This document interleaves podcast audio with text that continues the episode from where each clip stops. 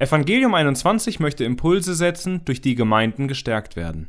Der folgende Artikel Als Christ mit anderen Religionen umgehen von Colin Hansen wurde am 12. Januar 2024 auf der Webseite von E21 veröffentlicht.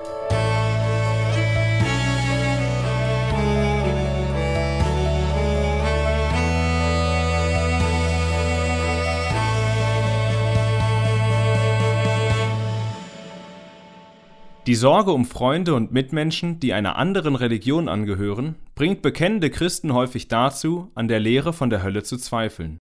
In einem früheren Teil meines Interviews mit Christopher Morgan half dieser uns bereits, ein besseres Verständnis der Hölle zu entwickeln. In diesem Artikel geht Morgan, Professor für Theologie an der California Baptist University und Mitherausgeber von Faith Comes by Hearing: A Response to Inclusivism, auf verschiedene Möglichkeiten ein, mit anderen Religionen umzugehen. Außerdem zeigt er einige Prinzipien auf, die uns in unserem Umgang mit Freunden, Nachbarn und anderen Gesprächspartnern leiten können, die noch nicht an das Evangelium von Jesus Christus glauben. Von uns Christen wird in unserer heutigen Zeit erwartet, dass wir unsere Ansprüche im Licht anderer Religionen reflektieren. Wie reagieren sogenannte Exklusivisten, Inklusivisten und Pluralisten auf diese Herausforderung? Der Exklusivismus, manchmal auch Partikularismus genannt, vertritt den Standpunkt, dass Jesus der einzige Erlöser und die einzige Hoffnung auf Versöhnung mit Gott ist. Der Inklusivismus geht von einer Vielzahl möglicher Erlösungswege aus, zu denen sowohl Jesus als auch verschiedene Religionen gehören. Der Pluralismus kommt zu dem Schluss, dass alle Wege gleichberechtigt sind und zu einer Art Ganzheitlichkeit bzw. zum Heil führen, wie auch immer man das verstehen mag. Historisch gesehen hat sich die Kirche dem Exklusivismus verschrieben und sowohl den Inklusivismus als auch den Pluralismus in Bezug auf die Weltreligion als schwerwiegende Irrtümer betrachtet. Die exklusivistische Theologie der Kirche gegenüber anderen Religionen ist jedoch vielschichtiger, als viele Kritiker zugeben. Sie beinhaltet folgende Aussagen. Erstens, andere Religionen dürfen nicht lächerlich gemacht werden. Das ist unverantwortlich, lieblos und schadet letztlich unserem Auftrag. Jesu Gebot der Nächstenliebe und seine goldene Regel gelten auch hier. Die Kirche muss andere Religionen fair und korrekt darstellen. Zweitens, nichtchristliche Religionen sind nicht vollkommen falsch. Aufgrund des christlichen Verständnisses einer guten Schöpfung, der Tatsache der allgemeinen Offenbarung, der Beständigkeit des Ebenbildes Gottes in allen Menschen und der allgemeinen Gnade Gottes dürfen wir annehmen, dass nichtchristliche Religionen einige Elemente der Wahrheit enthalten und einen gewissen Wert für ihre Kulturen darstellen. Drittens. Seit dem Sündenfall ist der Mensch von Grund auf sündig und verdreht alles, was er anfasst, auch und im Besonderen die Religion. Harold Netland vertritt die Auffassung, dass die menschlichen Kulturen ein Produkt sowohl von Gottes schöpferischer Tätigkeit als auch von menschlicher Sünde sind und daher eine Mischung aus Gut und Böse darstellen. Ebenso enthalten auch die religiösen Dimensionen menschlicher Erfahrung Elemente des Guten und des Bösen, der Wahrheit und der Unwahrheit. Die Menschen sind nicht so sündig, wie sie sein könnten, aber ihre Sünde ist allgegenwärtig. Sie wirkt sich auf ihren Verstand, ihren Willen, ihre Gefühle, ihre Sehnsüchte und daher auch auf ihre Religion aus. Wenn Menschen keine besondere Offenbarung empfangen und sich Gott nicht unterwerfen, werden sie nicht richtig über den wahren Gott denken, ihn nicht auf rechte Weise anbeten wollen und ihn auch nicht lieben. Stattdessen werden sie sich selbst wichtiger nehmen, lieber ihre eigenen Pläne verfolgen und ihrer selbstgemachten, götzendienerischen Religion den Vorzug geben. Vergleiche Römer 1, 18 bis 32. John Stott stellte dazu fest, Zitat, selbst seine, das heißt des Menschen Religiosität, ist unterschwellig eine Flucht vor dem Gott, vor dem er sich fürchtet und schämt. Zitat Ende.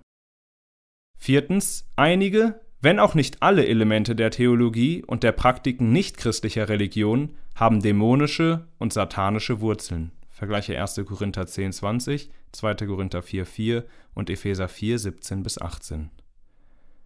Fünftens, der christliche Gott ist einzigartig, unvergleichlich und gestattet keine Nebenbuhler. Vergleiche zum Beispiel 2. Mose 20 und Jesaja 45.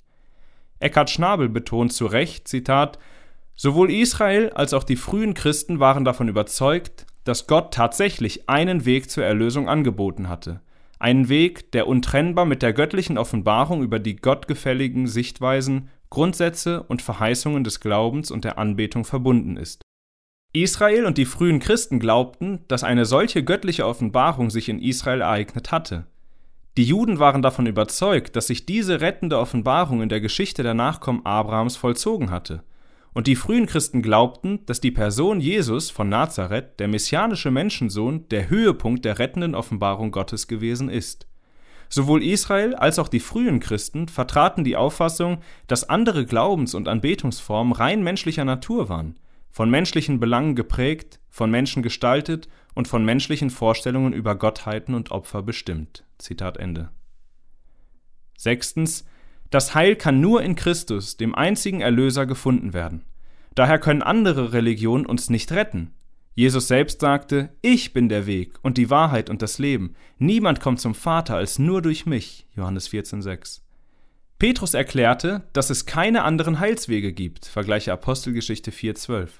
Paulus verkündete die gleiche Botschaft. Der Glaube an Christus ist notwendig, um gerettet zu werden. Vergleiche Römer 10, 9 bis 17. Siebtens.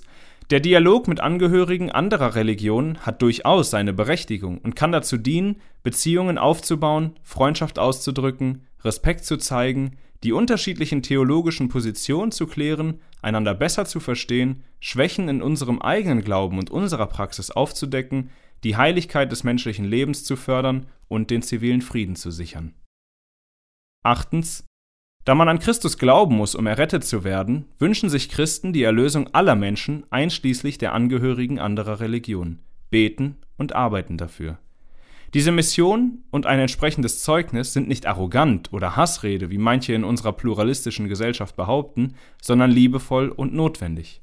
Schnabel bringt es auf den Punkt. Zitat auch wenn der Apostel Paulus Ungerechtigkeit und Konflikte weder rechtfertigen noch fördern wollte, und auch wenn er sicher nicht glaubte, selbst die Tiefe des Reichtums, der Weisheit und der Erkenntnis Gottes ausgeschöpft zu haben, dennoch war er von der Wahrheit seiner theologischen Aussagen, von der Täuschung durch die säkularen Religionen, von der Tatsache, dass Gott nur aufgrund des Todes und der Auferstehung Jesu Christi das Heil schenkt, und von der Realität des göttlichen Gerichts überzeugt.